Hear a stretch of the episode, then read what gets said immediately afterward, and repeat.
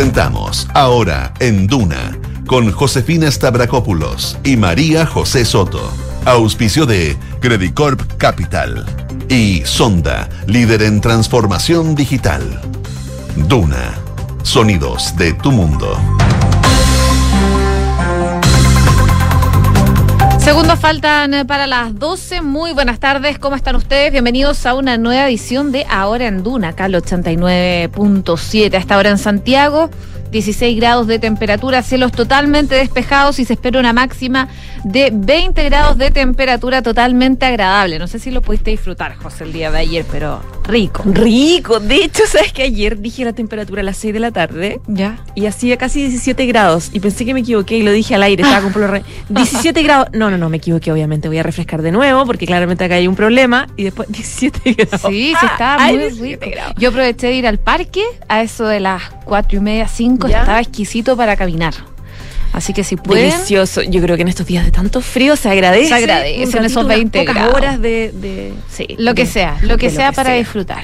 Oye, varias cosas que están eh, pasando. Tenemos balance sanitario el día de hoy. Eh, los casos COVID-19 eh, siguen altos, pero van a la baja de a poquito, lo que es una buena noticia. Ahora la duda es qué va a pasar para fiestas patrias. Sabemos que falta todavía, pero ya al gobierno se le está preguntando si va a haber un plan de contingencia. Dicen que todavía es demasiado pronto para saber si van a tener un plan en particular, pero van a estar consultando a los expertos, sobre todo no solo por el 18 de septiembre, sino que también por el plebiscito que se avecina. Exactamente. ¿Cómo va a funcionar eh, todo eso de cara al plebiscito? También el presidente Gabriel Boric hizo, hablando del 18 y hablando en realidad de lo que muchos están pidiendo eh, para eh, que se reactive el turismo. Eh, hay una inversión que anunció el, gobierno de 30 mil millones de pesos para reactivar el rubro del turismo que se ha visto tan golpeado en los últimos años a propósito de la pandemia, pero también vienen gol- viene golpeándose por una disminución de turismo, especialmente internacional, después de,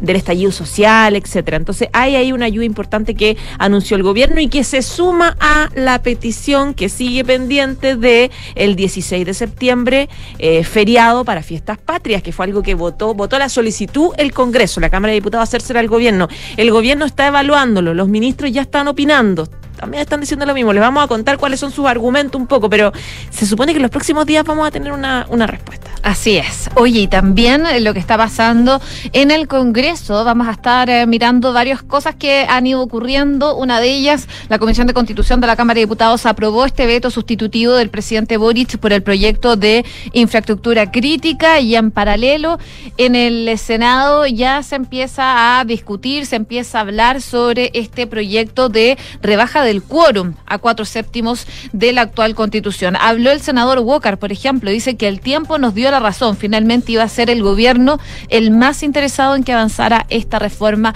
de poder eh, modificar la actual constitución. Bueno, parte de la noticia que les vamos a contar también en materia internacional, el mensaje de despedida de Boris Johnson en su última comparecencia en el Parlamento británico, luego de que fuera eh, destituido, se, re- se despidió diciendo hasta la vista, baby. Así, O sea, ¿cuál era una la cosa- película? Una cosa fría. De- se me fue el La nombre. de mm, hasta la vista. Pero Arnold icónico. Ah, sí, pero. Sí, pero ¿en qué película? Terminator. Terminator, Sí, Terminator, sí, pues, pero una cosa tan frívola, la verdad como quedamos todos un poco en shock Sí. después de este discurso, pero ya termina totalmente su, su administración con esta, con esta comparecencia que da ante el Parlamento británico, les vamos a contar los detalles. Y el dólar, por supuesto. Dólar acá en Chile que va en picada y dólar en Argentina, porque el gobierno de Fernández está preparando un tipo de cambio especial para los turistas extranjeros. Vamos a ver qué propone Alberto Fernández, que en todo caso ir a Argentina para nosotros por lo menos está conveniente todavía. Ahora, con el aumento del precio del dólar acá, se complica, pero igual sigue estando conveniente. Vamos a estar hablando de eso y mucho más aquí en Ahora en Duna. Exactamente. Y tenemos, como siempre, pregunta del día que va a estar disponible dentro de los próximos segundos. Les contamos que 889 reos van a poder votar el próximo 4 de septiembre para el plebiscito de salida, los que tienen una pena inferior a los tres años. ¿Qué te parece? ¿Bien o mal? Vota con nosotros desde ahora. Y está con nosotros Francesca Ravizza. ¿Cómo estás, Fran? Muy bien, ¿y ustedes? Bien, también. Qué bueno. Vamos con los titulares. Vamos. Hoy se votará en el Senado hasta total despacho la reforma para bajar a cuatro séptimos los cambios a la actual constitución. El oficialismo respaldará la iniciativa tras las declaraciones del presidente Gabriel Boric y de sus ministros, asegurando que la iniciativa no es un problema para la moneda. Sin embargo, la oposición alertó que no estará disponible para fusionar la reforma con las propuestas del Partido Socialista y el PPD para bajar el quórum de las leyes orgánicas constitucionales. El presidente Boric anunció una inversión de 30 mil millones de pesos para reactivar el rubro del turismo. En una actividad realizada en Valparaíso, el mandatario presentó los programas Par Turismo de Corfo y Recupera Turismo de Cercotec, los que buscan generar nuevas oportunidades para empresas afectadas por la pandemia. El Senado aprobó la modificación del gobierno a la reforma sobre la infraestructura crítica. Se espera que hoy el veto al proyecto de la reforma constitucional que permite a las Fuerzas Armadas resguardar la infraestructura crítica sea votado por la Cámara de Diputados. Los diputados de Bópoli oficiaron al ministro Marco Antonio Ávila para que precise los datos del informe sobre deudores del CAE. Los parlamentarios Francisco Unturraga y Jorge Guzmán afirmaron que las cifras entregadas por el Mineduc son contradictorias e inverosímiles. El ex ministro del Interior peruano, Mariano González, que fue despedido el martes del cargo, afirmó que su abrupta salida del Ejecutivo demuestra que el presidente Pedro Castillo está comprometido con actos de corrupción por la aparente obstaculización a su labor mientras estuvo en el gobierno. El exfuncionario, quien estuvo solo 15 días como secretario de Estado, afirmó no tener dudas de que su salida tiene que ver con obstruir la administración de justicia. Y Rusia anunció que extenderá su ambición territorial en Ucrania a Gerson y Zaporilla. El ministro de Exteriores ruso, Sergei Lavrov, advirtió que si Occidente insiste en entregar armas de mayor alcance, los marcos geográficos de la operación especial avanzarán cada vez más. Y hoy la selección chilena buscará avanzar a semis de la Copa América Femenina y seguir con el sueño de clasificar a los Juegos Olímpicos y el Mundial. A las 20 horas, las dirigidas por José Letelier se enfrentan a Colombia con la obligación de ganar por dos goles para depender de ellas mismas y no tener que esperar otros resultados. Por dos goles para clasificar primeras y no enfrentarse a Brasil, si es que avanzan a la siguiente bueno. Vamos a estar hablando de, eso, en un ratito más con la Fran Ravizza. Nos vemos. Fran, nos vemos. 12 con 7, bueno, lo adelantábamos al principio del programa, el presidente Gabriel Boric junto al ministro de Economía, Nicolás Grau, encabezaron durante esta jornada el lanzamiento de una serie de programas para poder impulsar la reactivación del turismo, uno de los eh, sectores que sabemos han sido más golpeados producto de la pandemia del COVID-19. Se trata de dos iniciativas principalmente, el Par Turismo de Corfo y Recupera Turismo de Cercotec, y en términos financieros, lo que destaca de Par Turismo Corfo es que dispone de hasta 9 millones de pesos, beneficiando a 2.156 micros, pequeñas y medianas empresas de este sector, mientras que el programa Recupera Turismo de Cercotec dispone de 19 millones 850 mil pesos para 4.000 506 micro, pequeñas eh, empresas y cooperativas del sector turismo del país. Desde uno de los paseos turísticos más importantes de la comuna de Valparaíso, estamos hablando del eh, Cerro Concepción, el mandatario dijo que el turismo es mucho más que un negocio, es orgullo por lo propio, es identificación con la cultura, es un área de la economía que emplea a más mujeres, es una de las áreas que tiene más innovación y creatividad y una de las áreas que permite mayor crecimiento de quienes eh, no nos esperan. Es también una industria verde, es tremendamente relevante en los tiempos que corren actualmente. Entonces, lo que decía el mandatario es que cuando el turismo es golpeado, se golpea no solamente un negocio, se golpea también la identidad de un país. Tras ello, también sostuvo que eh, se sabe que es un gremio que lo ha pasado muy mal y que tienen que proponerle más apoyo y más empeño. El Estado chileno apoya el turismo y también el objetivo, dice, es apoyar a las micro, pequeñas y medianas empresas para poder recuperar eh, todo su potencial productivo. El programa Cercotec de Recupera Turismo esperan beneficiar a cerca de 4.500 pymes y en el de Corfo se, se llama al par eh, Chile Apoya Turismo 2022 y esperan poder apoyar a 2.153 eh, personas. Y es un programa que ya está bien evaluado, por lo tanto esperan poder seguir practicándolo hasta poder recuperar todo su potencial, es lo que decía el eh, presidente Gabriel Boric. En tanto, el ministro de Economía, Nicolás Grau, detalló que el programa de Corfo y el programa de Cercotec que están lanzando hoy día son fuertemente complementarios. Por un lado, el programa de Cercotec va a empresas que están bastante lejos de la recuperación porque les piden montos no tan altos de ventas durante el último año y en cambio Corfo va a empresas que podrían haber estado un poco más recuperadas pero que también necesitan recursos para poder eh, tener efectos en la recuperación que sea de manera completa. Entre los dos programas se están gastando cerca de 30 mil millones de pesos, según lo que explicaba el ministro de Economía, y es un esfuerzo muy eh, fuerte según lo que decía, un poco más de 19 mil millones de pesos en el caso de Corfo y cerca de 10 mil millones de pesos en el caso de Cercotec. La invitación que hace el ministro es a que se postule a los distintos fondos eh, que han tratado de hacerlo lo más simple posible, la postulación, porque sabemos que la postulación siempre es un proceso bastante complejo y están haciendo un esfuerzo importante eh, como país para efectos de poder dar un empujón al turismo y que así se puede además dejarlos muy bien preparados para las temporadas que se avecinan, sobre todo la el verano, que es la temporada fuerte, sí. Es parte entonces de lo que decía el eh, ministro de Economía, Nicolás Grau, a propósito de estos beneficios que se le están empleando al sector del turismo. Bueno, y por eso, José, eh, es que eh, parlamentarios en la jornada de ayer aprobaron un proyecto para declarar el viernes 16 de septiembre feriado, precisamente con el argumento, uno de los argumentos en realidad, para poder potenciar el turismo que se ha visto tan golpeado en los últimos años, es que quiere declararse eh, feriado este día 16 de septiembre, porque recordemos que nuestras fiestas patrias este, este año vienen en fin de semana, o sea, el sábado 17 de septiembre, el domingo 18, el lunes 19, por lo tanto, está esta idea que finalmente se aprobó en, el, en la Cámara Diputados solamente la solicitud al gobierno. ¿Qué tiene que pasar para que se concrete esta iniciativa? Bueno, tiene que, recordemos que fue aprobada por 108 votos a favor, 21 en contra, 14 abstenciones. Eh, el proyecto tiene que ser aprobado a través de un envío formal del proyecto que tiene que entregarse por parte del gobierno y ahí se vota.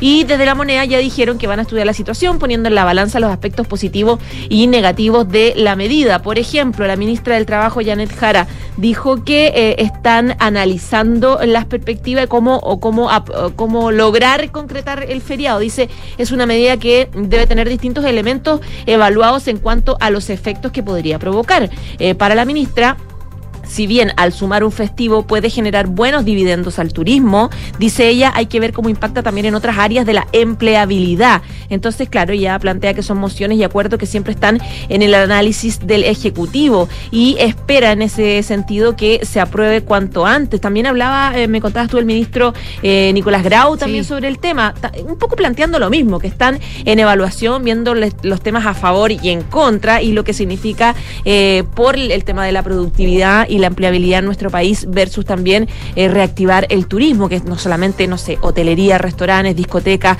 eh, bares, etcétera, etcétera, distintos tipos de actividades recreativas que también se han visto golpeadas y que eh, sería importante un empujón, especialmente si se considera que sería entonces viernes, sábado, domingo y lunes en, la fecha de fiestas patrias. Está en evaluación, vamos a ver y se espera que dentro de los próximos días ya exista una novedad al respecto. Bueno, el ministro Grau hablaba del el bono, de este beneficio que se le está dando a las empresas de turismo, pero también habló sobre este feriado del 16 de septiembre y lo que aseguraba es que no existe una decisión tomada en el Ejecutivo sobre esta posibilidad de declarar feriado el próximo 16 de septiembre. Esto lo hizo en el marco de una actividad en Valparaíso eh, y también dice que hay conversaciones en el Parlamento al respecto. El Parlamento tiene que definir una postura y una vez que exista esa postura, el gobierno va a dar una opinión, decía el ministro de Economía Nicolás Grau. Lo importante es que el Parlamento tiene la posibilidad en su libre ejercicio de definir aquello. Nosotros esperamos que como gobierno eh, reaccionen en su minuto evaluando esta política en su propio mérito, pero no hay una decisión tomada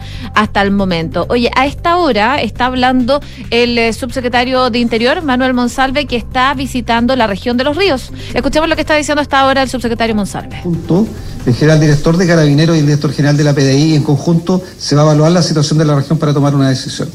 Sí quiero adelantar que hay decisiones que vamos a tomar. Subsecretario, estamos en vivo para 24 horas. Perdón que insista, pero preguntarle, ¿es una, una opción latente finalmente que la región de los ríos se considere dentro de la macrozona sur? Siempre va a ser una opción usar todas las herramientas que el Estado de Derecho le da al gobierno y por eso para evaluar la aplicación de esas herramientas, entre las cuales está el estado de excepción. Hoy día estoy aquí por mandato del presidente de la República y de la ministra del Interior. Y la información que recabe la entregaré mañana en esa reunión de coordinación para que se tome una decisión, que es la que usted plantea. Pero quiero sí decirle desde ya que hay decisiones que se van a tomar. Primero nos parece indispensable definir puntos de control que son estratégicos para prevenir, controlar o eventualmente detener a personas que cometen hechos de violencia rural. Ha estado conmigo hoy día el general Enrique Mondras, eh, Monraz como director nacional de orden y seguridad de carabineros y hemos acordado ya que con la información que se nos ha entregado por parte de la Fiscalía, por parte de la Gobernación, por parte de nuestra delegada regional, se han definido ya tres puntos de control en los cuales Carabineros va a disponer de recursos para que existan puntos de control que permitan prevenir, controlar y eventualmente detener a las personas que cometen esos hechos de violencia. ¿Eso significa más dotación policial, más personal policial para la región? Ese es un plan que está trabajando Carabinero, no voy a adelantar eso, pero ya está tomada la decisión eh, y por eso me acompaña hoy día el general Enrique Mondrás eh, y él está justamente hoy día reunido con, eh, se va a reunir con los funcionarios de Carabineros para coordinar ese plan de acción. Segundo, el gobierno ha acordado que la próxima semana pueda venir el subsecretario de Obras eh, públicas por una segunda tarea que nos parece indispensable para mejorar las condiciones de seguridad de la eh, región de Los Ríos, que es avanzar en mejorar las condiciones de seguridad de la Ruta 5 Sur.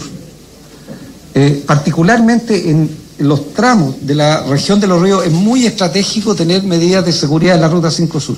¿A qué me refiero? A cámaras de televigilancia, a cámaras técnicas, a pórticos de lectura de patentes. Y por tanto el secretario va a venir a iniciar el trabajo que implica modificar el contrato de concesiones con la Ruta 5 Sur para ofrecer mejores condiciones de, seguridad eh, a la región. Eso ya se hizo en la región de la Araucanía. Declaraciones entonces del subsecretario Monsalve que está en un punto de prensa y en la región de los ríos, en Valdivia. Alguna de las cosas que decía el subsecretario es que hay ataques incendiarios en la región hace al menos 10 años. Lo que ocurre es que el gobierno se quiere hacer cargo de esta realidad y nos ha parecido muy importante escuchar a los representantes de la región. Recordemos que los representantes de la región están pidiendo y algunos parlamentarios también que se extienda el estado de excepción que rige la macrozona sur para también la región de los ríos. Dice que mañana, en la reunión de la mañana, eh, donde va a estar la ministra del Interior, Isquiasiches, Carabineros y la PDI, va a traspasar la información que obtuvo hoy día para poder revisar lo del estado de excepción, si se va a solicitar un estado de excepción también para eh, la región de los ríos. Eso sí, dice que hay decisiones que se van a tomar, nos parece indispensable definir un punto de control que son estratégicos para detener a quienes cometen violencia rural, decía el subsecretario de Interior Manuel Monsalve desde Los Ríos. 12 del día, 17 minutos. Seguimos revisando informaciones relacionadas con el plebiscito del 4 de septiembre a propósito de quienes tienen derecho a eh, emitir su voto en eh, la jornada. De hecho, el gobierno y el servicio electoral informaron que se iban a implementar varias medidas para hacer efectivo el derecho a sufragio de las personas que están detenidas en alguna cárcel del país. Los requisitos para ser ciudadano eh, son tener 18 años o más, no haber sido condenado por un delito de pena aflictiva superior a los tres años, por lo que hay reos que no han perdido todavía ese derecho. El subsecretario de Justicia, Jaime Gajardo, ante la Comisión de Interior de la Cámara, también hizo referencia a un fallo de la Corte Suprema que acogió un recurso de protección que interpusieron privados de libertad que no pudieron votar. Y la autoridad llamó eh, a dejar esos prejuicios de lado para eh, que puedan participar. Además, informó que 1.029 personas fijaron su domicilio electoral en las cárceles, de las cuales 889 corresponde a reos, a 101 personas en libertad y 39 funcionarios. El diputado del Partido Republicano, Johannes Kaiser, criticó que no se vele por el derecho de quienes tienen otras limitaciones y la presidenta del comité, Marta González del PPD, dijo que este escenario también no se le ocurrió al actual gobierno. Eh, en 14 recintos penales, según consigna BioBio, a lo largo del país se van a habilitar eh, mesas para la recepción de votos con motivo de este plebiscito de salida del 4 de septiembre. Por eso, el Servicio Electoral determinó que funcionarán como locales de votación, van a instalar, instalar mesas receptoras de sufragios en 14 recintos penitenciarios que son en en Arica, en Alto Hospicio, Tocopilla, Antofagasta, La Serena, Valparaíso, en San Joaquín, aquí en, la región metropolitana Santiago 1, Santiago Sur, en Puente Alto también, en Rancagua, Concepción, Valdivia y Puerto Montt. Desde el servicio electoral dicen que los reos no son los únicos que tienen impedimentos para ejercer su derecho a sufragio, por lo que reiteraron el llamado a que el Congreso apruebe el voto anticipado o el voto móvil. El servicio electoral lamenta, dice, que los proyectos de ley de voto anticipado despachado por la Cámara en enero del 2021 y que están en el Senado hayan sido aprobados sin su contenido principal relativo al cómo y al eh, cuándo se haría ese voto anticipado.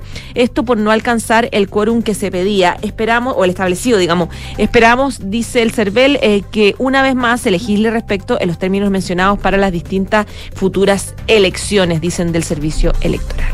Oye, de cara al plebiscito también del 4 de septiembre es que el Consejo Directivo del CERVEL está dictando las normas y también las instrucciones y protocolos. Yo, tú, tú ya hablabas de uno, eh, que tiene que ver con los reos, pero de acuerdo a la información que está publicada en el diario oficial, el sábado 3 de septiembre se van a constituir las mesas receptoras de sufragio, eso a las 3 de la tarde, con la participación de todos los vocales designados en la Junta de Electores. Ese mismo día, el 3 de septiembre, se va a efectuar una capacitación obligatoria dirigida a las y los vocales de mesa que eh, van a estar presentes en este proceso electoral. Y ya el domingo, 4 de septiembre, a partir de las 7 y media de la mañana, los vocales deberán reunirse en el local designado y partir sus funciones a eso de las 8 de la mañana.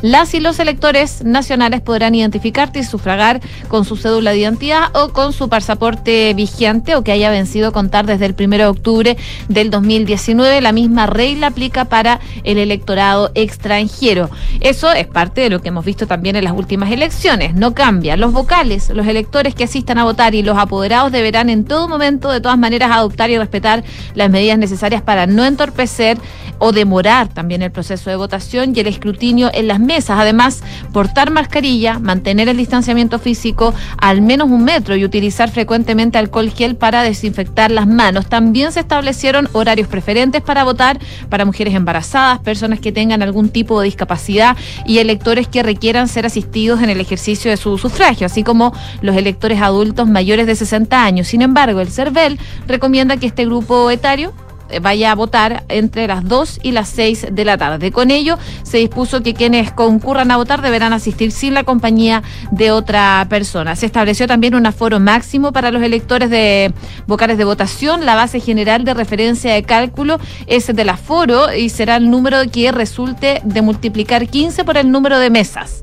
Conforme a lo dispuesto también en el protocolo, todos los electores apoderados, medios de comunicación o quienes no cumplan los roles o funciones electorales eh, sea que se encuentren dentro o fuera del local de votación, deberán llevar alcohol gel y sus propias mascarillas, las que deben usar de forma permanente. Son parte eh, de los datos que está entregando el CERVEL cuando faltan ya algunos días para este plebiscito de salida del próximo 4 de septiembre y que el Ministerio de Salud mira con atención las medidas que se van a tener que tomar, pero eh, todo indica que van a ser las mismas que han regido para procesos anteriores a propósito del COVID-19. 12 del día y 22 minutos. José, quiero transportarte en el tiempo a enero de 2021 que estábamos recién saliendo un poquito de, ¿De un poquito del- nomás? un poquito así a tanto del encierro terrible de las cuarentenas pero no podíamos ir a la playa o teníamos que tener de acuerdo que teníamos que sacar esos permisos sanitarios eh, donde se prohibía si que estabas enferma Para el verano del 2021, me acuerdo que había que sacar el el, tiempo. Sí, y uno tenía que poner cuántos días se iba y en la carretera Eh, te paraban, cortaban, cortaban sí. toda la carretera y te fiscalizaban. Exactamente, colas tremendas, fiscaliza, obviamente prohibición absoluta de hacer encuentros grandes, masivos, etcétera. Bueno, ¿te acuerdas en ese contexto que estábamos todos pasando Totalmente. Las ¿Cómo olvidar? de Zapallar. Ah, bueno, de año nuevo. La fiesta de Año Nuevo de enero de Zapallar, que era enero de 2021, donde eh, se generaron estas fiestas clandestinas que fueron un escándalo nacional y del que eh, finalmente se iniciaron investigaciones. La Fiscalía informó que todavía hay investigaciones pendientes por estas fiestas de Año Nuevo en eh, Zapallar, luego de que el fiscal adjunto de la Ligua, Luis Cortés, pidiera al tribunal el cierre de la investigación penal por estas fiestas masivas clandestinas que se hicieron en enero de 2021. Desde la Fiscalía Regional de Valparaíso precisan que todavía hay investigaciones pendientes en torno a eventos particulares en la misma comuna eh, con consecuencias que significaron, y lo sabemos, el aumento de contagios del COVID-19. ¿Te acuerdas que hasta audios de quienes fueron se filtraron de unas niñas, etcétera. Sí, fue Sí. una cosa de loco. Era como Eh, una teleserie. Totalmente. En un documento que ayer eh, emanó la Fiscalía Regional de Valparaíso, se insistió en que se mantiene vigente la indagación con respecto a los antecedentes surgidos durante este sumario que dan cuenta de situaciones similares ocurridas al interior de otras casas particulares en el marco de, eh, em, de los contagios de COVID-19. Cabe recordar que las fiestas evidenciadas en el verano 2021 fueron hechas en el marco de esta crisis sanitaria, por lo cuanto eh, se mantenía la cuarentena, la restricción de los aforos en domicilios particulares y también en todo recinto eh, a nivel nacional. Según consignó el Mercurio de Valparaíso, se informó también sobre las investigaciones iniciadas a propósito de fiestas celebradas en Zapallar los primeros días de enero de 2021, que la Fiscalía ha decidido no perseverar respecto de tres personas querelladas por hechos acaecidos en dos domicilios particulares y un recinto comercial.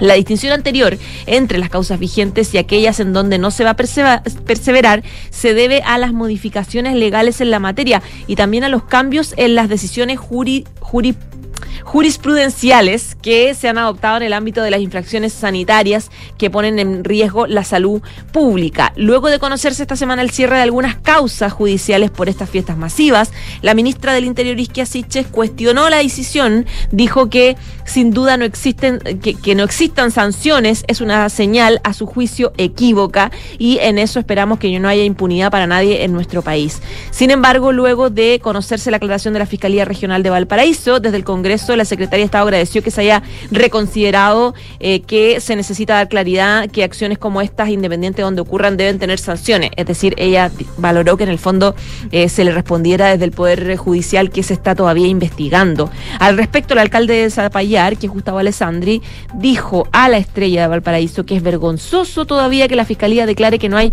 pruebas suficientes para sancionar a las personas que no solo no respetaron las normas sanitarias, sino que además contravinieron el toque de queda y toda la normativa que imperaba en ese minuto. Es decir, todavía no hay no hay no hay idea o cercano de condenas eh, puntuales y todavía hay quienes siguen insistiendo en que tiene que existir algún tipo de condena, algún tipo de sanción que, fe- que sea ejemplar en el fondo. Oye, el fin de semana me comentaban eh, de un conocido que lo multaron en la pandemia. Él no sabía y le llegó hace poco el parte, dos millones y medio. Y dice que estaba cumpliendo con el aforo y todo, pero igual le llegó la multa. Ahora Pero él estaba en su casa, hizo algo estaba en su casa. casa, estaba en su casa con la gente con la que vivía, estaban celebrando un cumpleaños entre los que estaban ahí, entre los de la casa, y los multaron. Y ahora hace poco les llegó la multa, dos millones y medio de pesos a cada uno. Pero llegó a cada llegó la uno. Ceremi. Ah, Y llegó le la dijeron, por Ceremi, favor, corten la fiesta. Y se fue. Ya y ahora les llegó la multa. ¡Wow! Impresionante. ¿eh? Pero uno dice, oye, comparado con esas fiestas en Cachagua. Sí, claro, ¿te acuerdas de las imágenes? No, 100 personas. Sí, pues había fotos, habían imágenes, videos, audio. En la época en que no nos, no nos atrevíamos ni a saludar a nuestra familia. Sí. No. Ni ir al cumpleaños de tu papá ni tu mamá. Imagínate esas fiestas masivas. No, sí, fue una, una locura. Una locura. oye a propósito de pandemia, hablemos de las cifras. De acuerdo al reporte de COVID de hoy, en las últimas 24 horas se han reportado 6.900 322 eh, contagios de COVID-19, que si bien es un alza, si se compara con las cifras de ayer, que fueron un poco más de 3.000, eh, frente a lo reportado las últimas semanas, ha ido disminuyendo los casos confirmados, 16% más o menos en los últimos 7 días, a la baja, y 15% si se comparan los últimos 14. Así, y según el informe, 15 regiones disminuyen sus casos en los últimos 7 días y 9 lo hacen en las últimas dos semanas. Los activos también continúan a la baja. Hoy descendieron por cuarto día consecutivo y se cifran en 26.450 los casos, alcanzando su mejor cifra desde el 26 de mayo pasado. Y de los decesos, el Departamento de Estadísticas y Información de Salud reportó seis fallecidos registrados en la última jornada, por lo que el total de muertes por causas asociadas al COVID llegó a 59.146. Sobre la positividad a nivel nacional, esta también descendió, se cifra hoy en 13,96% en base a 24.496 exámenes PCR y en la última jornada Antofagasta fue la región que tuvo la peor positividad a nivel país con 24,64% seguido de Coquimbo con un 24,39 y O'Higgins 21,39. La región metropolitana por su parte cifró este índice en 10,80%. 12 del día, 28 minutos. Antes de irnos a la pausa, quiero contarles también otra información respecto a denuncias contra casas de apuestas online que están duplicándose en lo que va de este 2022 a todas eh, las que se han eh, generado en los últimos meses. De hecho, según estaba leyendo ahora en eh, una nota de ADN, desde el 2018 la Superintendencia de Casinos y de Juegos ha conocido 46 casos de denuncias contra plataformas de juegos de azar y contra también apuestas deportivas en Internet, que son evidentemente clandestinas, que han sido derivadas a la justicia. En el detalle, en 2019 se recibieron cuatro denuncias, en 2020 16, en 2021 9, en lo que da el 2022, eh, y se han en total recibido 17 renuncias ahora. Esto significa que solo en el primer semestre de este año se superaron las denuncias de todos los años anteriores. Se implica un aumento del 90% respecto de el año pasado. El jefe de la visión jurídica de la superintendencia, Manuel Zárate, explicaba que se ofició al eh, Consejo de Autorregulación Ética y Publicitaria y a la Asociación Nacional de Fútbol profesional por la publicación de estas marcas. Estas plataformas web eh, lo que hacen es explotar comercialmente distintos juegos de azar de manera ilegal, las que operarían sin pagar impuestos, sin transparencia en la generación de los resultados tampoco, sin una política de juego responsable, sin protección de menores, desconociendo también el origen de la plata, de los fondos, el conocimiento también de sus clientes, entre otras externalidades negativas. Además decía que las denuncias que les han llegado corresponden a irregularidades en el desarrollo de estos juegos y también en las dificultades a la hora de cobrar los premios. Así que en algunos casos se trata de verdaderas estafas que están funcionando en el formato de casas de apuestas online, em, cuyas denuncias, como yo les decía, se duplicaban en lo que va de este 2022. 12 con 30, tenemos que ir a la pausa, pero queremos recordarles la pregunta del día para que participen con nosotros. Que es la siguiente, cerca de mil reos con penas inferiores a tres años podrán votar el próximo 4 de septiembre. ¿Qué te parece? Bien, mal, vota con nosotros. Hacemos una breve pausa. A la vuelta vamos a estar hablando del deporte con la Fran Ravizza, de noticias del mundo y también de la economía. El dólar sigue en picada tras la intervención del Banco Central. ¿A cuánto está hasta ahora? Bueno, se lo comentamos. A la vuelta, aquí en Ahora en Duna, el 89.7. Enfrentar el cambio climático es tarea de todos. Duna, por un futuro más sostenible. 10 millones de personas en todo el mundo fallecen cada año por los efectos agudos y acumulativos de la contaminación atmosférica. De estos, uno de cada cinco casos está vinculado a las partículas producidas por la quema de combustibles fósiles, según un análisis del New York Times. Pese a su gravedad, la sociedad parece haber normalizado estas cifras que lamentablemente cada año igualan los totales de muertes derivados por la pandemia de COVID-19. La creación de planes gubernamentales de descontaminación atmosférica que comprometa a las ciudades a reducir estos drásticos indicadores es una de las vías para detener esta tendencia y aumentar la esperanza de vida de las personas. Acciona, expertos en el desarrollo de infraestructuras sostenibles para recuperar el planeta. Regar las plantas de tu departamento, 2 litros. Lavado de ropa, 60 litros. Lavar tu auto, 100 litros. Cada litro cuenta. Conscientes de la grave crisis hídrica, en Toyota decidimos reducir el uso del agua en todos nuestros procesos, comenzando con el servicio de lavado en nuestros concesionarios. Súmate y conoce más de nuestra iniciativa. Cada litro cuenta en toyota.cl.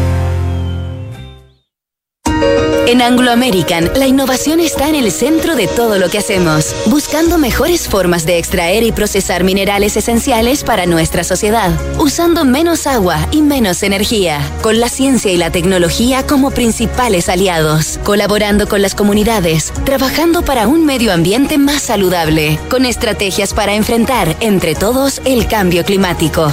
Así en Anglo American avanzamos con un propósito claro, reimaginar la minería para mejorar la vida de las personas.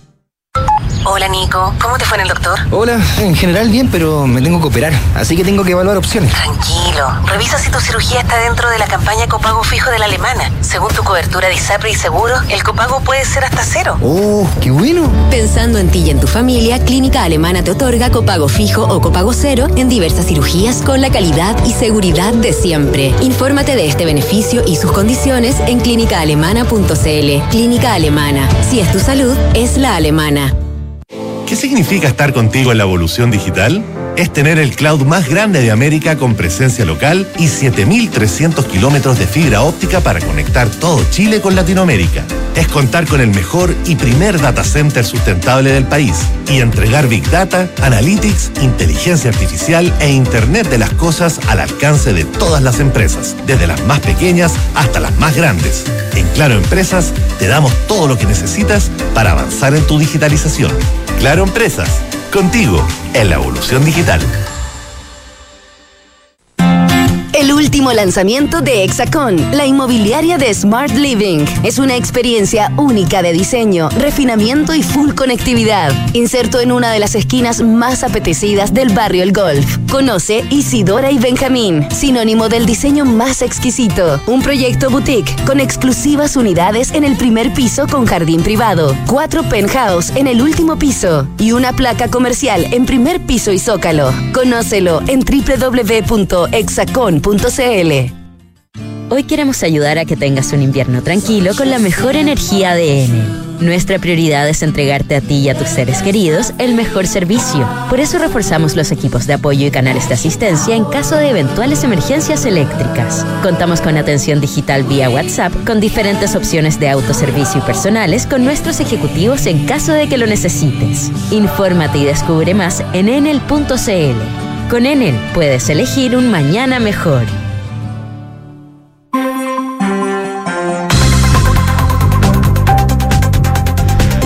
12 con 35 minutos, estamos de regreso en ahora en Duna, Carlos 89.7, a esta hora en Santiago, 17 grados de temperatura. Y está con nosotros ahí tratando de escuchar, de arreglar los audífonos, la Fran Ravizza. Te pusieron la música, Fran. ¿Cómo estás? Bien, ¿y ustedes? Bien. Qué bueno. Hoy, hoy día juega Chile. Lo decíamos los titulares al principio, porque la Roja Femenina se juega su clasificación a las semifinales de la Copa América. Clasifican tres por grupo, pero solamente la primera y la segunda clasifican directamente al cuadrangular final, que son las semifinales. Las terceras de cada, de cada grupo disputan el tercer y el cuarto lugar. Hoy es la última fecha para Chile del grupo A. Se enfrenta a Colombia a las 8 de la noche. Son las favoritas y son las actuales, son las locales y tienen nueve puntos de nueve posibles que han podido tener y ya están prácticamente, no están prácticamente, ya están clasificadas a las semifinales. Chile está tercera con seis puntos, Paraguay también está segunda con seis puntos. Y si uno mira la tabla, de acuerdo a la diferencia de gol, nosotros diría, pero ¿por qué está Paraguay? Antes que Chile, si Chile tiene mejor diferencia de goles, mejores goles a favor y en contra, pero resulta que el primer criterio entre las selecciones es el enfrentamiento entre ambas y Chile perdió con Paraguay, por eso actualmente Paraguay está segunda en la tabla de posiciones. Ecuador tiene tres y Bolivia está sin puntos fuera ya de toda oportunidad para poder seguir en competencia. ¿Qué es lo que necesita Chile para poder avanzar a las semifinales y seguir con el sueño mundialista, la Copa América y también los Juegos Olímpicos. Tiene que ganar. Lo más fácil es que Chile gane y que las paraguayas no ganen. Así incluso Chile quedaría primera. Ah. Si Chile gana y Paraguay también gana, ahí entra la diferencia de goles. Y también eh, lo más probable es que Paraguay avance porque, como les digo, con el enfrentamiento directo Paraguay tiene ventaja sobre, sobre Chile. Así que lo importante es que Chile le gana a, Colombia y también eh, y, y, si empata, si Chile empata, necesitamos que Paraguay pierda con Ecuador. Y si Chile pierde, aquí ya no entraría necesariamente a ocuparse el criterio del enfrentamiento entre ambas selecciones. Si es que Chile pierde, tendría que ganar Ecuador y ahí entraría la diferencia de goles, porque quedaría Chile, Ecuador y Paraguay con seis puntos. Si es que Paraguay pierde, entonces ahí el enfrentamiento entre las selecciones no contarían porque Chile le ganó a Ecuador, pero Ecuador le habría ganado a Paraguay y Chile habría perdido con Paraguay, entonces sería un enredo y ahí entraría la diferencia de goles. Lo más importante es que Chile gane y las paraguayas no le ganen a Ecuador. Con eso, Chile ya está. Si no, tiene que ganar por lo menos por diferencia de dos goles. ¿Cómo va a formar Chile? Seguramente hoy día en este partido trascendental. Trascendental. No, no. Endler, Cristiana Endler de capitana. En la defensa, Rosario Balmaceda, Carla Guerrero, Camila Sáez y Karen Araya. De volantes, Yesenia López y Francisca Lara como extrema derecha, Daniela Zamora y como extrema izquierda, Yanara Edo. Y de delantera centro, Javiera Gres. Les recuerdo, para clasificar a los Juegos Olímpicos de París 2024, la campeona y la subcampeona van directamente al Mundial. La. Y. Espérate. Perdón, a los Juegos Olímpicos de París sí va la campeona y la subcampeona. Al Mundial va la campeona, la subcampeona y las que salgan terceras van al repechaje. Las cuartas y quintas van a los Panamericanos 2023, que eso a Chile la verdad le importa poco porque como es país anfitrión ya están clasificadas. Entonces van a ir sí o sí a los Panamericanos. Y el tercer, eh, por eso le decía, tercer y cuarto y quinto puesto van a los Panamericanos. Así que eh, Chile tiene mucho por ganar. No necesariamente ganando la Copa América, pero ya saliendo segunda, estaría clasificada a los Juegos Olímpicos, ya al Mundial, y ahí haría la ruta olímpica completa, todo el proceso también sería Mundial, Panamericano, Copa América, Juegos Olímpicos, así que es muy importante lo que se venga de aquí en más y este partido es clave para, para la selección que dirige José Letelier. Un punto negro y creo que la palabra, y, creo que malo el adjetivo que acabo de ocupar, fue un hecho de racismo en la selección chilena femenina por parte de los hinchas a una jugadora que se llama Mari Valencia, tiene 18 años, es nacida en, Colombi- en Colombia, eh, fue seleccionada, es seleccionada nacional chilena, fue nacionalizada, tiene 18 años y desde hace tres meses está rompiéndola en las selecciones chilenas, juega en Santiago Morning, eh, se ha destacado muchísimo en la selección sub-20 y de hecho en este torneo se convirtió en la jugadora más joven en jugar en la selección adulta de la selección chilena femenina y además marcó un gol. Pero ¿qué pasa? Ella es de raza negra y los hinchas chilenos la atacaron en redes sociales por su color de piel y es inaceptable. No pueden, eh, o sea, el racismo no está permitido jamás. Oye, ya a estas alturas. A estas alturas, de Sí, verdad. ya no lo entiende. Salió la Asociación de mm, futbolistas de Mujeres Futbolistas Profesionales en su defensa. Salió la ministra de la Mujer, Antonio Orellana, también en Twitter a defenderla. Pero hay una defensa que ha causado más revuelo porque sabemos que a través del arte a veces quedan mucho mejor plasmados y hacen más ruido estas críticas sociales. Hay un artista que se llama Prof Helix 24, hace cómics, vive en Estados Unidos, hace mucho cómics del fútbol femenino y con principal énfasis en Chile. Ya hace un cómic en el que se ve a un hombre con Ben Britton al frente y dice, vamos Chile, Ben Britton es chileno. Abajo sale el mismo hombre de brazos cruzados con la, con la delantera chilena, con Mari Valencia, y dice, una cosa es que juegue por Chile y otra cosa es que sea chilena. Y De brazos cruzados, así como muy escéptico. Paradójicamente, Ben Britton y Mari Valencia, los dos juegan con el número 22. Son igual de chilenos. Si uno ya está nacionalizado, es chileno. chileno. Hayan nacido donde hayan nacido, tengan mamá chilena, papá chileno o no.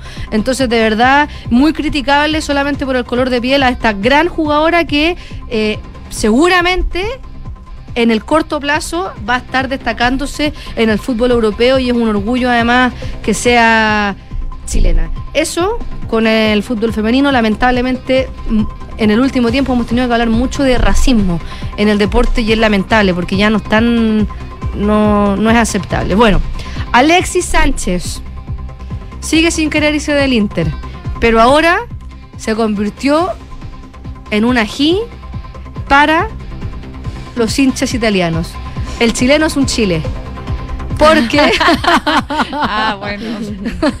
porque se convirtió en el jugador mejor pagado de la Serie A. Es el jugador más caro y además el Inter de Milán no lo quieren porque no están contentos con su rendimiento. ¿Y cómo se va a haber convertido en el jugador más caro si no le han subido el sueldo? De hecho, lo quieren quitar. Bueno, él gana 7 millones de euros, pero con la salida de Paulo Dybala de la Juventus a la Roma, donde va a ganar 6, y con la salida también de la Juventus de De, la, de, de Ligt al Bayern Múnich, Alexis Sánchez se convirtió en el jugador mejor pagado de, de la liga. A él se suma Aaron Ramsey, que también es de la, de la y también el, el francés Adrien Rabiot que ganan cerca los dos de 7 millones, 7 millones y algo. Incluso Zlatan Ibrahimovic con 40 años, uno de los mejores jugadores también del mundo, está por muy por debajo por, con el sueldo de Alexis Sánchez porque sus lesiones lo obligaron a renovar por el Milan, pero solamente pobrecito por 1.5 millones de euros. Poca plata.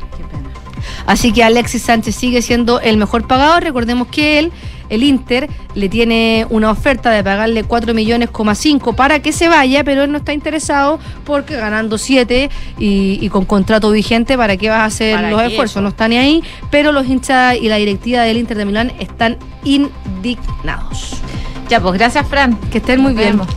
Vemos. 12 con 43, vamos al mundo porque la sucesión de Boris Johnson ya es cosa de dos personas. El ex secretario del Tesoro, estamos hablando de Rishi Sunak, y la secretaria de Exteriores, Liz Truss, son los dos finalistas en carrera por el liderazgo conservador. El anuncio se produce a horas de que el propio Johnson, en su última intervención en el Parlamento, definiera así sus tres años en el poder.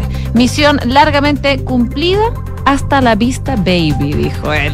Eh, todavía eh, primer ministro de, Reino Unido, porque todavía no se define quién va a ser su sucesor. Su despedida entonces a lo Arnold Schwarzenegger dejó eh, en el aire la posibilidad de revancha política. La última votación entre los parlamentarios Tory ha supuesto la eliminación de la tercera en discordia, la ex secretaria de Defensa, Penny Mordaunt. La decisión final eh, queda ahora en manos de más de 150 mil militantes Tory que van a votar a lo largo del mes de agosto y van a decidir el nombre del próximo inquilino de Downing Street el 5 de septiembre. La carrera empezó en ocho aspirantes que fueron eliminándose en tandas sucesivamente, mostrando las fricciones también internas que hay en los Tory en temas como las políticas económicas, el recorte de impuestos, el dividendo del Brexit o el objetivo de emisiones cero para el 2050. La campaña fue también un juicio a, a la honestidad y la integridad de Boris Johnson, que a su manera influyó eh, desde afuera, aunque sabemos que él no quiso eh, apoyar a ninguno para no complicar su carrera a ser primer ministro. Un eh, ministro mm, dimisionario y una ministra leal se disputarán entonces el final eh, del puesto conservador en una batalla que puede dejar la luz a las profundas divisiones dentro del Partido Conservador, pero que aún no hemos visto nada. Rishi Sunak, a sus 42 años, tiene el reto de demostrar su condición de Golden Boy y joven promesa del conservadurismo británico. Podría ser eh, al mismo tiempo el primer premier de origen indio y también el más rico después de haber entrado este mismo año a la codiciada lista de The Sunday Times con una fortuna estimada en 850 millones de euros. Mientras que eh, Liz Truss llega a la recta final del concurso Tory con la pistola de la candidata leal de Boris Johnson y con el viraje inevitable hacia el ala dura del partido que ha consolidado como secretaria de Exteriores con la ley de protocolo de Irlanda y sus enfrentamientos a Bruselas como tarjeta de presentación. ¿De qué te arrepientes más, Liz, de haber sido liberal demócrata o de haber defendido la permanencia en la Unión Europea? Le preguntaron en el último debate con eh, la manifiesta intención de dejarla en evidencia por su oposición inicial al Brexit y por sus orígenes no necesariamente conservadores. Y ahí eh, recordemos que Truss eh, nació en Oxford hace 46 años en el seno de una familia de izquierda que la lleva a manifestaciones contra Margaret Thatcher, entre otros. Y ahí dice, me hice conservadora precisamente para evitar que los niños se queden atrás y no tengan oportunidades. Es la batalla que vamos a estar viendo, sobre todo durante el mes de agosto, en Reino Unido de cara a la elección del próximo primer ministro de ese país. Y seguimos en Europa porque hay novedades desde Italia a propósito de una declaración de Mario Draghi que está dispuesto a continuar al frente del gobierno de eh, Italia en medio de una crisis. El primer ministro italiano instó al Parlamento a reconstruir su coalición de unidad luego de esta crisis causada por su socio Movimiento Cinco Estrellas que le obligó a presentar su dimisión, ahora siendo reconsiderada. El único camino, si queremos seguir juntos, es reconstruir desde el comienzo este pacto con valentía, altruismo y credibilidad. Lo piden sobre todo los italianos, emplazó Draghi ante el Senado, donde repasó los logros de estos 17 meses en el gobierno. La crisis estalló el jueves cuando uno de los socios de su coalición, este movimiento Cinco Estrellas, no votó una moción de confianza de su propio gobierno, desmarcándose del resto de sus socios, lo que obligó a Draghi a presentar su dimisión, rechazada por el jefe de Estado Sergio Mattarella. El jueves se esperaba que Draghi confirmara su renuncia, su dimisión ante el Senado o, por contra, pidiera un nuevo apoyo para agotar la legislatura en su término natural, marzo de 2023, y después de días de meditarlo, se decantó por intentar reconstruir su bloque político. El primer ministro destacó que la movilización de estos días por parte de varios ciudadanos italianos, asociaciones, territorios a favor de la continuidad del gobierno no tiene precedentes, dice, y es imposible ignorarla.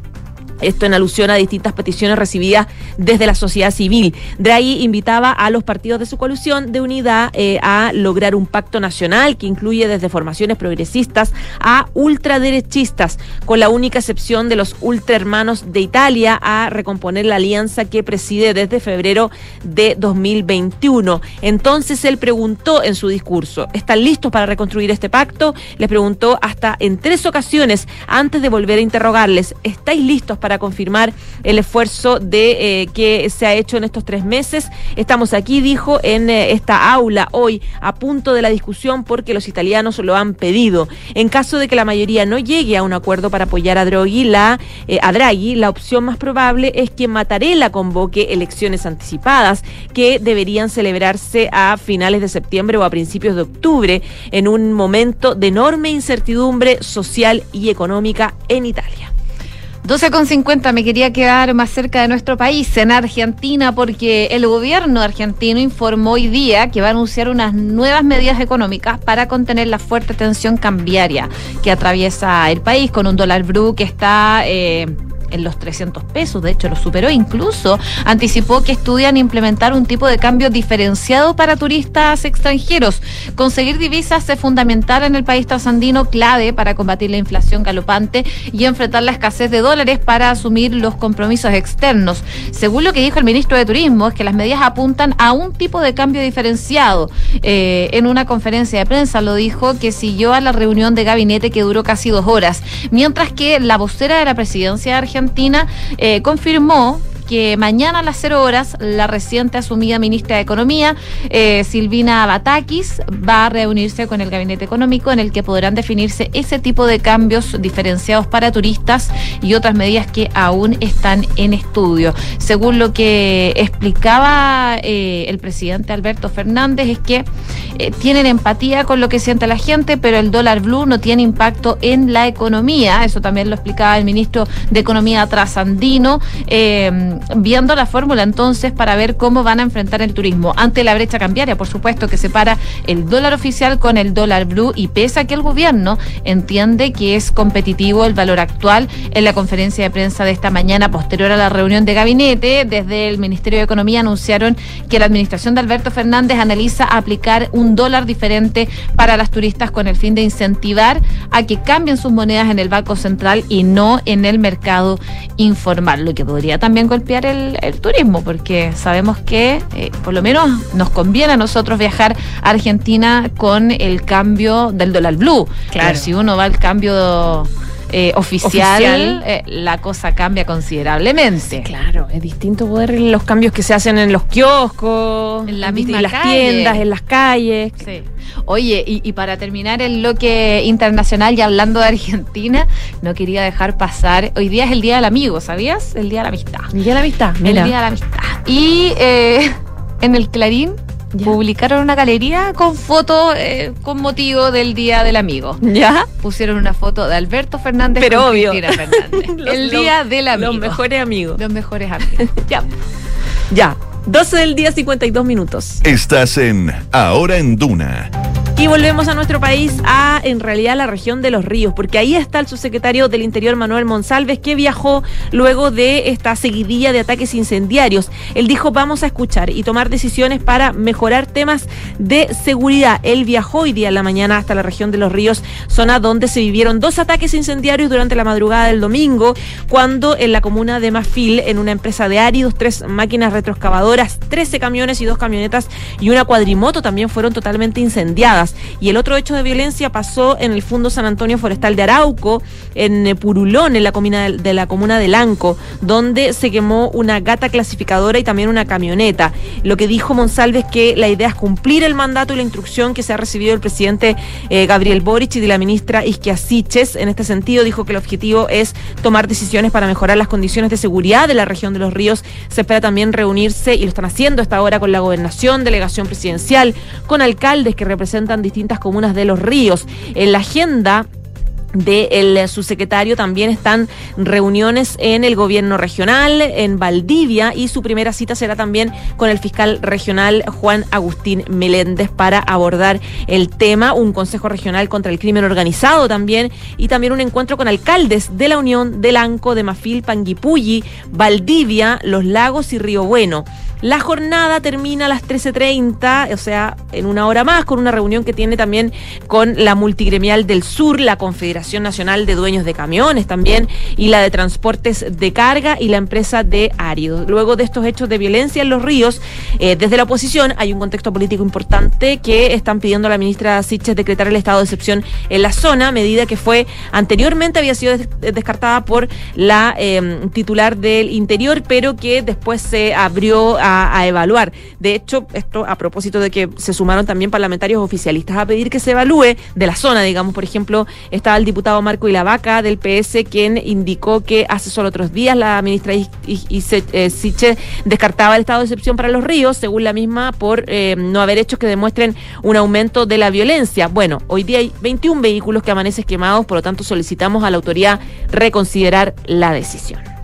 12 con 55 minutos, vamos al Congreso porque haciendo un llamado, un gran acuerdo después del plebiscito, independiente de si gana la prueba o el rechazo, el presidente de la Cámara de Diputados, Raúl Soto, entregó una cuenta pública sobre su gestión en esta corporación. Partió eh, durante las últimas horas de la mañana y comenzó con el himno nacional, eh, marcado también el inicio del desarrollo de la octava cuenta pública. Eh, y también expuso el presidente del Senado. Bueno, durante la intervención de Soto, del diputado Soto, él abordó el incipiente proceso constitucional iniciado por la expresidenta Michelle Bachelet y que tan solo siete años más tarde nos concentraríamos a menos de dos meses de decidir en las urnas sobre la aprobación del primer texto constitucional redactado de manera democrática en toda la historia de Chile, decía el eh, presidente de la Cámara de Diputados, Raúl Soto. Además repasó el cambio que ha vivido el país en el último tiempo tras el estallido social que reconfiguró la agenda pública, por cierto, en la mano de un mundo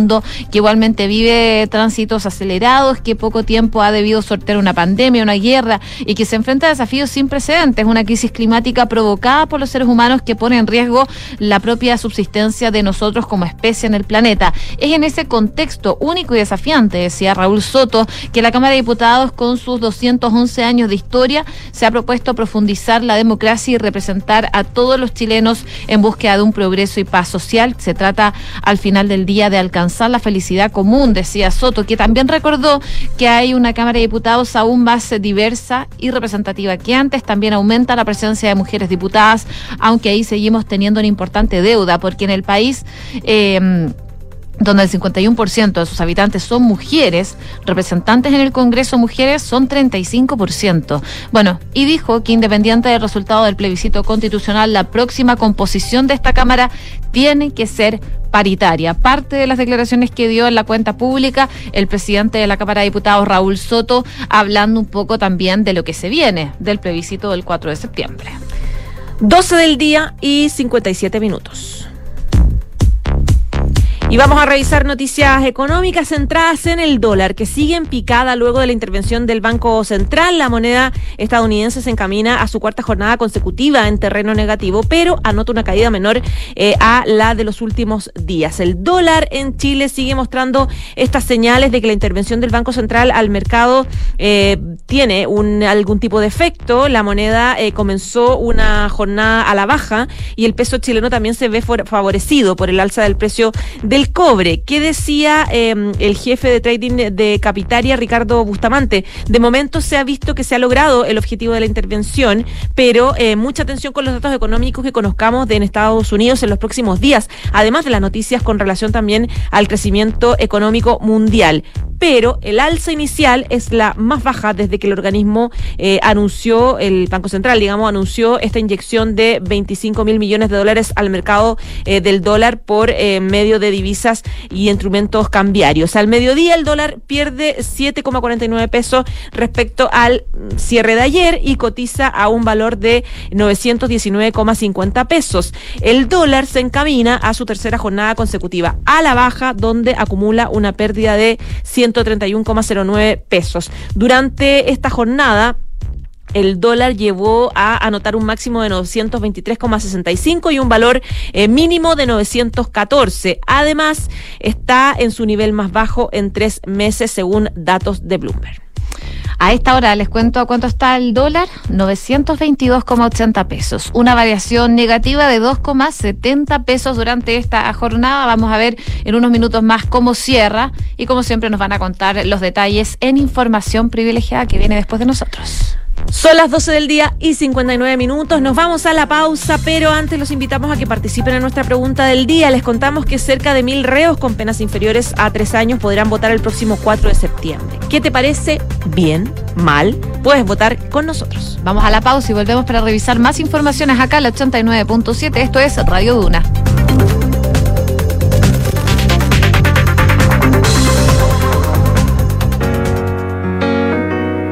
En Sonda, trabajamos para que disfrutes tu vida, impulsando la innovación y el desarrollo de soluciones que acompañen la transformación digital de las organizaciones de hoy. Cuenta tú también con el respaldo, agilidad y eficiencia del líder en transformación digital de la región. Conócenos en sonda.com. Porque en Sonda trabajamos para que disfrutes tu vida. Sonda. Make it easy. En Credit Corp Capital buscamos ampliar sus horizontes. Invierta internacionalmente, también desde Estados Unidos, que cuenta con un entorno regulatorio altamente desarrollado y reconocido a nivel global. Con nosotros encontrará una asesoría personalizada para sus decisiones financieras. Buscamos construir relaciones de confianza que nos permitan ser más que su asesor de inversión. Queremos ser su aliado estratégico de por vida para usted y su familia. Credit Corp Capital, aliados potenciando sus decisiones. Presentamos Office Hub Costanera, el nuevo centro neurálgico de negocios, con oficinas del más alto estándar, ubicadas en las torres del Costanera Center, con acceso expedito a autopistas urbanas y red de transporte público que conectan con toda la ciudad, en espacios flexibles y oficinas premium que potencian la innovación, la colaboración y los nuevos negocios. Bienvenidos a Office Hub Costanera, el espacio para mirar al futuro. Digitaliza tu área de recursos humanos con Talana, la más completa y robusta plataforma para la gestión de personas. Ahorra tiempo y costos, gestiona los turnos de tu equipo, firma digitalmente, calcula remuneraciones, establece y cumple objetivos y encuentra el talento ideal para tu empresa. Todo desde un solo lugar. Únete a las miles de empresas que ya han digitalizado su área de recursos humanos con Talana. Conoce más en talana.com. CB Galería es un espacio de espíritu amplio en Vitacura, donde podrás encontrar seis de los más honderos restaurantes de Santiago. Galerías de arte con exposiciones que invitan a ser descubiertas, vanguardistas tiendas de diseño y decoración, una chocolatería premium, una pastelería boutique y servicios bancarios y de turismo. En CB Galería conviven el arte, la gastronomía, la arquitectura, la botánica y el diseño, que fluyen en una experiencia que te invita al ocio recreativo. Alonso de Córdoba 4355 Vitacura www.cbgalería.cl Onogneda ediet no moglitrepni. ¿Qué? Segorei retrepni oreg rogemo no lolera. No, para, para. Deja de hablar al revés y ser un invertido. Y conoce las soluciones para invertir de manera simple y fácil desde tu app Scotiabank Go o web. Porque con Scotia Fondos tienes un grupo de coaches expertos que te ayudarán a diversificar tus inversiones según tu perfil de riesgo y objetivos. Conoce las alternativas de Scotia Fondos. Infórmese de las características esenciales de la inversión en fondos mutuos establecidas en sus reglamentos internos y scotiabankchile.cl. Infórmese sobre la garantía estatal de los depósitos en su banco o en cmfchile.cl. Marca registrada de The Bank of Nova Scotia, utilizada bajo licencia. ¿Sabías que si inviertes en UF te resguardas con un activo seguro y que no para de crecer? Por eso, el mejor consejo que puedo darte es que inviertas en departamentos. El mejor momento para hacerlo es hoy. No dejes pasar más tiempo y asesórate con Ingebec Inmobiliaria. Ellos te ayudarán a encontrar un proyecto de inversión a tu medida, con la rentabilidad y plusvalía que buscas. Descubre más en ingebecinmobiliaria.cl. En este plebiscito constitucional, antes de compartir información, pregúntate, ¿es correcta? Las noticias falsas son un peligro para la democracia. Buscan desinformar, confundir y engañar a la ciudadanía. Reconoce este tipo de noticias con estas cinco características. 1. Desacreditan a una de las opciones con aseveraciones infundadas. 2. Buscan indignarte con afirmaciones desconcertantes o ilógicas. 3. No provienen de una fuente confiable. 4. Intentan disminuir tus intenciones de participar en el plebiscito. 5. Pretenden instalar desconfianza en el sistema electoral. Para más información ingresa a cervel.cl o llamando al 606.166. Porque tú decides, vota. Servicio Electoral de Chile. Cervel. Don Juan, lo felicito, lo veo preparándose para el invierno. Igual que usted, señora Mariana, que mejoró a tiempo su techo con los subsidios de hogar mejor del Mimbu. Claro, porque hay que prevenir y prepararse para la lluvia. Revisando también las filtraciones del techo y despejando los ductos del alcantarillado, las canaletas. Muy buenas ideas, vecino. Ahora lo dejo que siga barriendo las hojas, pues. Cuando nos cuidamos entre todos y todas, pasamos un mejor invierno en nuestra casa y nuestro barrio. Infórmate sobre los subsidios de mejoramiento de vivienda en www.mimbu.cl. Ministerio de Vivienda y Urbanismo. Gobierno de Chile. Una con eh, tres minutos, estamos de regreso en ahora en Duna, acá al 89.7, hasta ahora en Santiago, 18 grados y está con nosotros Francesca Ravizza para revisar los principales titulares. Durante la cuenta pública de gestión frente a la- al frente de la corporación, el presidente de la Cámara de Diputados, Raúl Soto, hizo un llamado para lograr un nuevo gran acuerdo por la reunificación de Chile desde el 5 de septiembre. El parlamentario PPD también defendió el rol de los partidos y le pidió al mandatario Gabriel Boric visitar la Araucanía. Y en la misma instancia, el presidente del Senado, Álvaro Lizalde, reconoció que como parlamentarios no estamos siendo capaces de ofrecer respuestas a los miedos de la gente. Pasado el mediodía, comenzó la intervención del senador, quien comenzó con una autocrítica al trabajo de la corporación y destacando los desafíos futuros. El subsecretario Manuel Monsalve anunció que mañana se definirá si se decreta estado de excepción en los ríos. El subsecretario del Interior sostuvo una serie de reuniones con autoridades de la zona e informó que en la tradicional cita de los jueves en la moneda se tomará una decisión. El Ministerio de Salud reportó 6.922 casos nuevos de COVID, 1.429 menos que el miércoles pasado. Por otra parte, en las últimas 24 horas hubo 6 decesos informados y la positividad llegó a 13,96% a nivel nacional.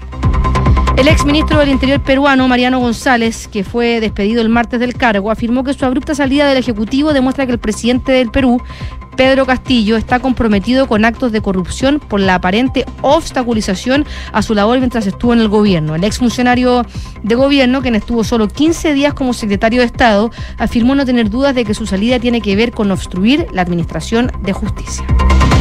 Rusia anunció que extenderá su ambición territorial en Ucrania a Gerson y Zaporilla. El ministro de Exteriores ruso, Sergei Lavrov, advirtió que si Occidente insiste en entregar armas de mayor alcance, los marcos geográficos de la operación especial avanzarán cada vez más.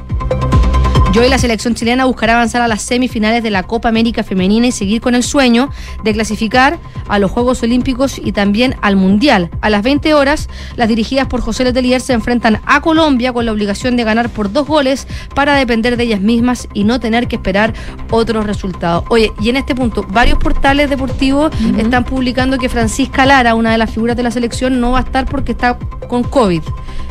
No hay información oficial aún, pero seguramente es cosa de minutos para que ya salga el comunicado de prensa. Así que vamos a estar atentos. De ser así, sería una baja lamentable para el equipo chileno. Muy bien, gracias, Fran. Que estén bien. Una con siete. Oye, les cuento, la Comisión de Constitución de la Cámara de Diputados finalmente aprobó eh, la indicación sustitutiva ingresada por el gobierno a la reforma constitucional despachada la semana pasada por el Congreso y que faculta a las Fuerzas Armadas de resguardar la infraestructura crítica cuando, claro, existe un peligro grave o inminente sobre esta sin necesidad de tener que decretar un estado de excepción constitucional. La decisión fue tomada por ocho votos a favor, tres abstenciones y ninguno en contra. Y en el marco del debate, el diputado Andrés Lonton de Renovación Nacional aseguró que no va a apoyar el proyecto si esta medida se usa en la macrozona sur, ya que actualmente se encuentra vigente el estado de excepción. Por su parte, Carol Cariola del Partido Comunista dijo que su bancada va a votar a favor, confiando en el criterio del presidente Gabriel Boric en la toma de decisiones. Mientras que la ministra Isquia Siches sostuvo que hay algunos antecedentes que dan cuenta de la fragilidad del proyecto si es que no se usa la terminología adecuada. El día de ayer, después de una larga discusión en la Comisión de Constitución del Senado por parte de la Secretaría y de la controversia, si la hemos dejado a los técnicos, la resolución fue justamente que constituía un veto sustitutivo. La iniciativa entonces va a ser votada hoy día mismo eh, en la sala de la Cámara de Diputados aproximadamente a las 19 horas, así que ahí podríamos tener novedades sobre este proyecto de infraestructura crítica, pero claro, lo que explicaba la ministra del Interior Isquia Siches es que este veto no busca eh, no exponer al gobierno a la judicialización de incidentes con las Fuerzas Armadas. Una de la tarde y ocho minutos. Seguimos revisando información eh, nacional a propósito de una decisión que se tomó por parte de senadores eh, de declarar también admisible una denuncia contra Frei Rincón, Walker y Chaín. Por parte del Tribunal Supremo se declaró admisible esta, mm, esta denuncia en contra de los expresidentes Eduardo Frei, los senadores Claro, la senadora Jimena Rincón, el senador Matías Walker y el ex convencional Fuad Chain. El miércoles 13 de julio, Roberto Alvarado y Guido Iturriaga, que son ambos militantes de la DC, denunciaron ante la instancia a los cuatro personeros demócratas cristianos. ¿Cuál es la razón? Reafirmar que votarían rechazo en el plebiscito constitucional del 4 de septiembre, contradiciendo lo acordado por la Junta Nacional de la DC, en la que se adoptó por mayoría respaldar el apruebo y en la que se definió además libertad de conciencia y no de acción. Los firmantes de la acusación apuntaron a que las acciones de Frey, de Rincón, de Walker y Chaín, eh, quienes emitieron una carta de hecho respaldando la postura por el rechazo, eh, días después de este encuentro de la democracia cristiana, junto a otras figuras también de la DC, eh, correspondían a acciones supuestamente agravantes, eh, por lo que solicitaron la aplicación de máximas sanciones, entre ellas la expulsión de la tienda. En ese marco es que esta semana el Tribunal Supremo de la Democracia Cristiana declaró la admisibilidad de la denuncia en contra de estos cuatro demócratas cristianos el expresidente y los senadores eh, por contravenir el voto político aprobado. Así también por transgredir lo acordado en la Junta Nacional, donde se definió que la postura partidaria del plebiscito es el apruebo. Ahora los denunciados tienen 10 días hábiles desde la notificación de la resolución para presentar los descargos y los antecedentes probatorios. Em, ya se había un poco advertido que esto podía pasar, que podía haber peticiones al Tribunal Supremo de la Democracia Cristiana luego de que su Junta decidiera formalmente y legalmente votar apruebo. Y eh, lo que se decía entre los militantes de la democracia cristiana por este riesgo de denuncia, los que dijeron no, yo voto rechazo, donde están Frey, Walker, eh, Fuad y, Jimena Rincón, entre otras figuras, el riesgo es que dentro del Tribunal Supremo también hay voces distintas. Tampoco hay claridad, porque algunos creen que sí está el derecho de votar rechazo y de decirlo, y otros creen que no, que tienen que sumarse 100% a la prueba. Por lo tanto, claro. Con la decisión que tomó finalmente el partido. El partido, claro. Por eso se planteaba como un problema mayor pasar al Tribunal Supremo porque siguen habiendo estas, estas posturas contrapuestas. Eh, por lo tanto, lo que define al Tribunal Supremo es una incertidumbre, ya no respecto de, la reglamentación, sino de la, de la visión de cada uno. Posición, claro, va a ser difícil. Una con once, oye, el eh, Ministerio de Hacienda va a tener que ser eh, clave en la definición respecto a la propuesta de algunos diputados del Partido de la Gente para establecer un feriado adicional para fiestas patrias este año. Ayer, recordemos, la Cámara de Diputados aprobó el proyecto de resolución del Partido de la Gente para solicitarle al presidente Boric que legisle en torno a esta propuesta. La, aprobación fue festejada con un pie de cueca, de hecho, en el Congreso, pero consultada en el Congreso por el tema, la ministra del Interior, Isquia Siches, reconoció que la idea se está analizando y le pasó la pelota a su par de Hacienda, Mario Marcel. Queremos hablar sobre esto y también sobre el eh, del, del programa de ayuda que lanzó el gobierno para pequeñas empresas de turismo, que se adelanta también con nuevas medidas con Helen Coyungian, vicepresidenta de la Federación de Empresas de Turismo de Chile. Helen, ¿cómo estás? Muy buenas tardes. Hola, buenas tardes, ¿cómo están? Muy bien, gracias. Bueno, a partir preguntándote por este feriado, ¿qué te parece que eh, desde el Partido de la Gente estén impulsando esto y si finalmente, si sería una buena medida que el gobierno eh, tome la decisión de decretar feriado el viernes, considerando que ya tenemos el lunes? Bueno, es, es una buena noticia, evidentemente, para nosotros como turismo, que hemos estado tan, tan mal todo este tiempo, eh, la posibilidad de generar fines de semanas largos que son una oportunidad para el turismo interno, para que los chilenos viajen, salgan, eh, en esa época ya se está, además el, el clima lo permite. Eh, en general es como la, también ocurre bien parecido a lo que pasa en Semana Santa. La gente en general tiene eh, asociado salir eh, de algún lado, digamos, en fiestas patrias y obviamente el hecho de que tenga cuatro días en vez de tres, en este caso, porque estábamos con el 19 feriado solamente el lunes, si se le agregara el viernes, evidentemente que ya se amplía un poco más la, la, la posibilidad para nosotros y, y, y, que obviamente para el turismo es fundamental. El, el, movimiento de personas depende mucho del número de días que dure el feriado. O sea, uh -huh. si tenemos un feriado que dura, que, que, pesca, digamos, parte entera de una semana, se producen vacaciones de manera muy amplia y vemos, podemos ver hasta 7, 8 millones de viajes dentro de Chile. Si es más pequeño, si seguimos con estos, digamos, sábado, domingo, lunes, vamos a ver probablemente unos 3 millones de viajes. O sea, tiene un impacto directo en la demanda de un sector como el nuestro que se beneficia porque además la gente viaja todo lo largo del, del, territorio, entonces todos los destinos, las economías locales, los pueblos, todos los territorios se benefician del movimiento turístico que se produce esos días. Helen, ahora ustedes han tenido varias conversaciones con el gobierno a propósito también de este paquete de, de ayudas que se anunció. Eh, ¿Qué posibilidades ves que efectivamente se concrete? ¿Han tenido conversaciones un poco en off de que puede ser que sí, que lo estén evaluando efectivamente para que, porque me imagino yo que ustedes tienen que organizarse si es que se decreta finalmente feriado ese día 16, hay que organizar la oferta, hay que organizar un montón de cosas de producción. Eh, ¿Les han dado algún algún atisbo de que se pueda concretar? Eh, no, para nada, la verdad que ya. evidentemente hoy día la, la, claro, la palabra está en, en poder el, del Ejecutivo, el presidente el que tiene que manifestarse respecto a esta moción parlamentaria que se aprobó ayer. Eh, sin embargo, a ver, nosotros mantenemos un diálogo permanente con el gobierno, ellos saben la, lo, lo, lo difícil que ha sido eh, la situación para nosotros eh, durante estos más de dos años. Somos el, el, sector, y hay que siempre decirlo, el único sector que sigue restringido, porque nosotros tenemos restricciones de aforo, todavía tenemos restricciones, digamos, asociadas al pase de movilidad y tenemos una gran restricción que todavía sigue existiendo, que es para la llegada de turistas extranjeros. El, proceso para venir a Chile para un turista extranjero es sumamente engorroso y por lo mismo están llegando un tercio o un cuarto de lo que llega un año normal. Entonces ahí tenemos una una gran recuperación y miramos siempre al gobierno esperando respuesta porque eso sí que es muy muy importante que de aquí a septiembre las restricciones de entrada a Chile para los turistas vacunados se bajen a cero como está ocurriendo en todas partes del mundo. Entonces eso por una parte. Y respecto de esto Helen, puntualmente dos segundos. Sí. actualmente se sigue pidiendo la homologación de vacuna sí Todavía, Lo que ya. pasa es que tiene tiene una letra chica, ya. que hay que decirlo así nomás como es, uh -huh. es que si tú quieres, tú como vacunado, si quieres acceder al pase de movilidad, que es el que te permite entrar a los distintos recintos turísticos, uh -huh. tienes que homologar la vacuna. O sea, ya. tú podrías venir y no homologar, pero no puedes ir a ninguna parte, es claro. como para ir a encerrarte en una casa. Claro, que pero tampoco fomenta el turismo. Pero en el aeropuerto, no en el aeropuerto ya no las están pidiendo.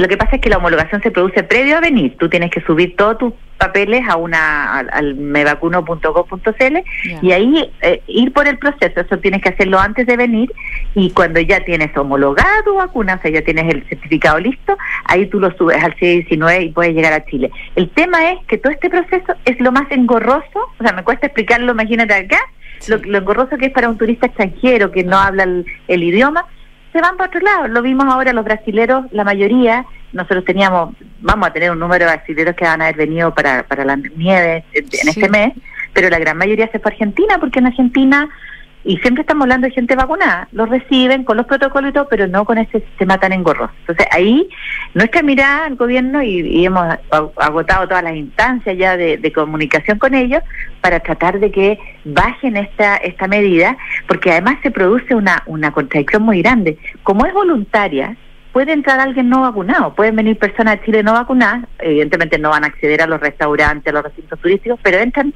no vacunados. Entonces, la protección del país nos está dando a través de la frontera. Eso es lo que nosotros nos cuesta entender esta medida que nos uh -huh. tiene muy, muy paralizados. Ahora, yendo a lo otro que tú me preguntabas, respecto del 16 de, de, septiembre feriado, es muy importante saberlo luego. Eh, no solamente por la, por la oferta, por nosotros organizar nuestros paquetes turísticos y todo, sino también por la gente que la demanda. El, el, el chileno que queremos que viaje por Chile para esa fecha, necesitamos decirle con tiempo que va a tener cuatro días y no tres. Eh, es lo mismo que pasó ahora para las vacaciones de invierno que se amplió una semana, pero tuvo ningún impacto en la demanda turística porque la gente ya tenía tomadas sus vacaciones o había tomado su decisión de viajar o no. Entonces, el llamado es que si se hace, se decía luego. Sí, Helen, eh, preguntarte específicamente por este paquete de ayudas que lanza el gobierno. Es una in- iniciativa que se materializa a través de Cercotec y de Corfo y que implicarían recursos por cerca de 29 mil millones de, de pesos para beneficiar a más de 6 mil MIPIMES y, y cooperativas turísticas también. Ahora, ¿son suficientes esos montos considerando que eh, llevamos harto tiempo de pandemia, ya estamos un poquito mejor, pero todavía falta para recuperarse?